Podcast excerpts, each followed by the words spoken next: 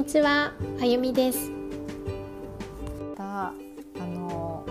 「ラン」っていうドラマ見てました？あ見てましたっていうか見てた人もいたかな。ちょっと年配年配上の人はいるかな。そう。いやこれもなんか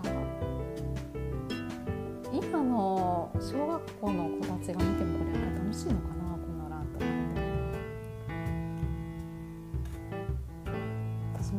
小僧になりたかったもんねこれ見て。なんか新しいドラマやらないかなって。すっごい思うよね。いやこないこの間というか2年ん？2年前かなあれ。2年前？あれ？1年前？あの「太陽の家」っていう映画はやってたんですけどそうもちろんね私子供寝かしつけてからあの何？デートショー？で1ヶ月のうちに3回ぐらいいやむしろ1週間2週間ぐらいで3回ぐらいもうコロナで見れんくなっちゃうかもしれんって思ったもんで行ってきたんですけど、ねえ。いや、うんうん、いやそれはあれはあれでよかったけどいやもっとこのなんだろうこのヤクザ風な？なんだろうなんかちょっと昔っぽい剛の役でドラマ見たいなと思って。こういいよいいねおじさんっていうかそういうんじゃなくってまあいやおじさんっていうとなんかあれだけどいやその太陽の家がね割とこう棟梁っていう役だったもんでさそうそうそうそうこの「心配しないで」っていう曲もねまあ女子ならではかもしれんけどもうすっごい好きで好きで、うん、今もまだまだ聴くもちろん。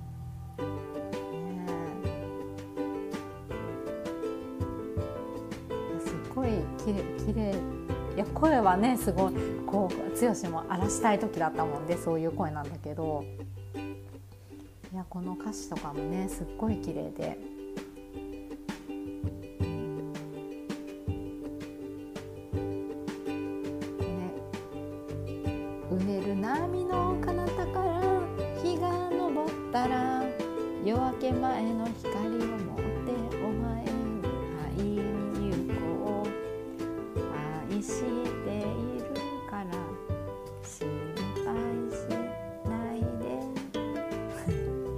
音痴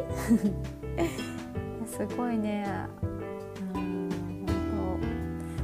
当なんかねこう歌ってこう戻っあのその時の感じてたその時の風景に戻るっていう感覚もあるよね。あの校歌とかもそうだよね学校の。なんかふと聞いてたり口ずさむとあの時のあの何？小学校中学校とかのああいう時代をに戻るっていうか、うん、やっぱりねそういうのってあの変わろうと私は本当今変わろう変わりたい。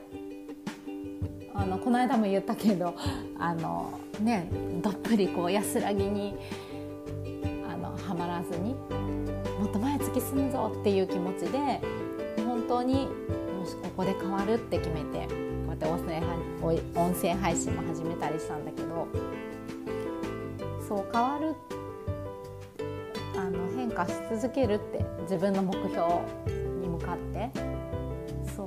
あの変わ変わってきたい人と、まあね、今のこのままがいいっていう人とどっちがいい悪いじゃなくてそういう人がいると思うんだけど私は今本当に変わりたい。自分が望む人生を、ね、自分が選択する人生を選択、うん、そうだね。教え、うん、あの自分の幸せのために。もちろんそこには周りの人も幸せにっていうのはあるけど。で変わっていきたいと思って。ただこの自分の中のあの大事にしてる部分とか。譲れない部分とか信念っていうか、うん、そういう何かっていうのって結構大事なんじゃないかなと思って。それが私はこう自然にこう自然に強く持ってる何か何かというかそうそう、まあ、強しも一つだしね剛だってだってその当時みんな光源氏とか何が好きだキンキンキキッズはもうちょっと何進んでからかな大きくなってからかな、ね、そういうファンの子が多い中一人で「強し強し」言ってるじゃんね。ねそこで流されようと思ったらどんだけでも流されれただろうけどそこで私は絶対に強しや譲れんって別に譲るもんじゃないんだけどあの流されもせずこうやってずっとずっと好きでいれるっていうのはなかなかやるよね私。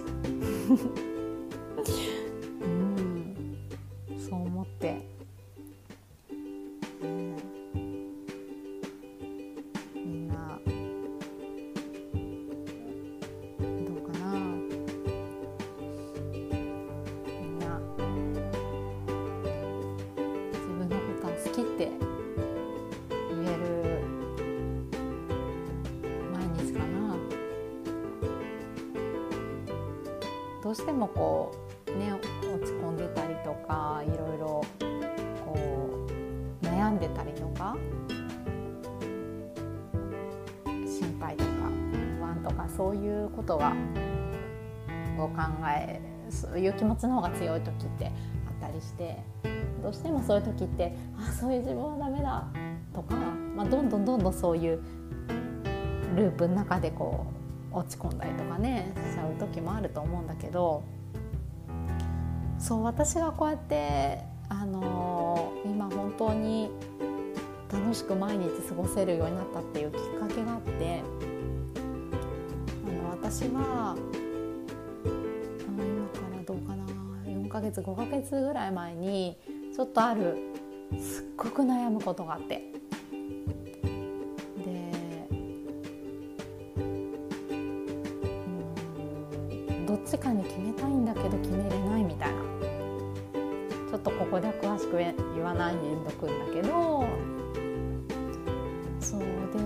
私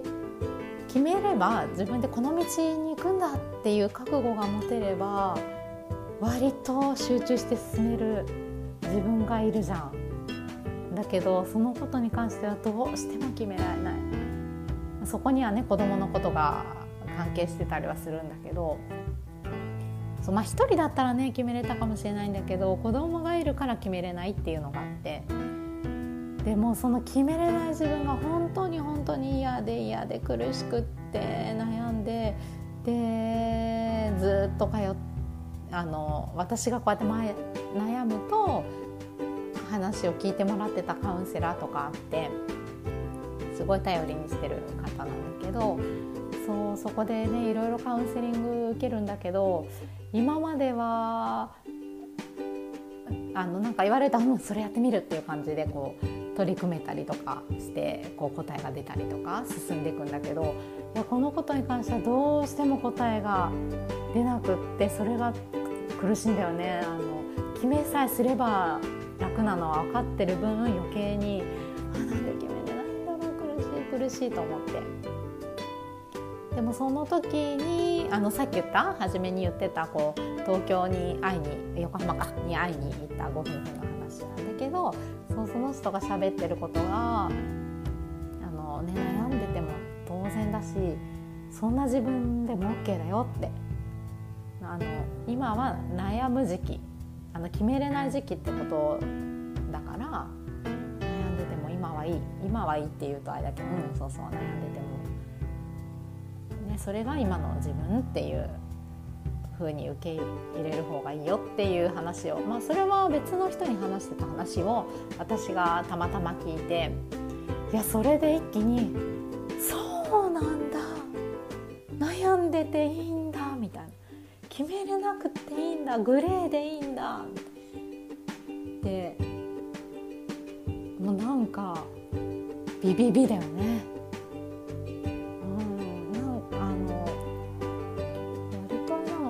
白か黒か決めて進んできたのかな？グレーになかなかできないのかな？もともと？できずに来たのかな？そうだからそれが本当にすっごい腑に落ちて自分の心に響いてあそっかあそんな自分を愛してあげようって。うんそう思ったんだよね。そしたらさなんかいろいろいろんなふできない？なんだろう。なんかこういうことが苦手とかなんかこうやって言っちゃったとかあこんなことくよくよしてるとかなんかそういうことも当たり前にああくよくよしてんだな。自分ってうん分かる。ねそうだよね。そういう時もあるよね。っていうもう一人の自分がこう味方で入れる。あのそういう気持ちをこう否定しなくなすることができたんだよね。それから。なんかそれをコツをつかんだっていうかあそれでいいんだっていう。そしたらもう見る見る本当に楽になって。そしたらねそんな悩んでる自分もあなんかこう愛おしい、うん、大好きっていう。そうするとまた本当ね自分の魅力に気づいたりとか自分が大事とか自分の思いを大事にね大事にするっていうことにたどり着いて。そうこうしてるうちにこうやってあのそうだねあの、うん、そうそうそう、まあ、そうやって思ったんだよね。だからみんなねそういうネガティブ感情ってこう否定したくなるんだと思うんだけどそこでこう、うん、あのどんな自分も分かる分かるって唯一ねお天道様が見てるとか言うけどそうそういう,、うん、そういや自分が見てる自分があの味方でいるっていうことってすごい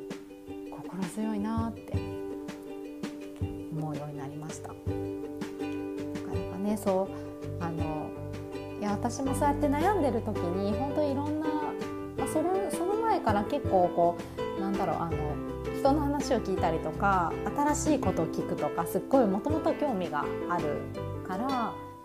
そうそうやってあのそういうことはやってきたんだけど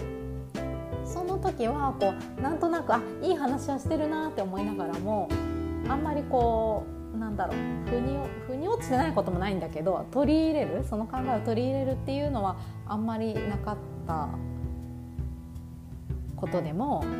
ふとした時にその自分の状況だとかまた言ってる人が違ったりとかね。大体本も題名が同じジャンルが一緒だと同じようなことを言ってたりとかするっていっぱいあると思うんだけどでもその人が言うからこう腑に落ちるとかあとはそのさっき言ったような自分の状況だから腑に落ちるとか、ね、その人言葉じゃなくてもこの人の本のこの言い方がこう腑に落ちるとかね実感するとかあるとは思うんだけどそう本当にそうやってあの言葉の出会いとか人との出会いでこんなに変わることができるんだって思って、うん、私もあの、ね、私自身のこういう言葉とかまあ、割と強しな話はしてるけどいろんなこう、うん、私の言葉で何かこうヒントが得れたりとか、私もまあみんなと同じあの気持ちを持った一人の人間だから何かこう、ね、前向きになれたりそうかってちょっと自分を癒せれる何かが発信できたらいいなって思ってます。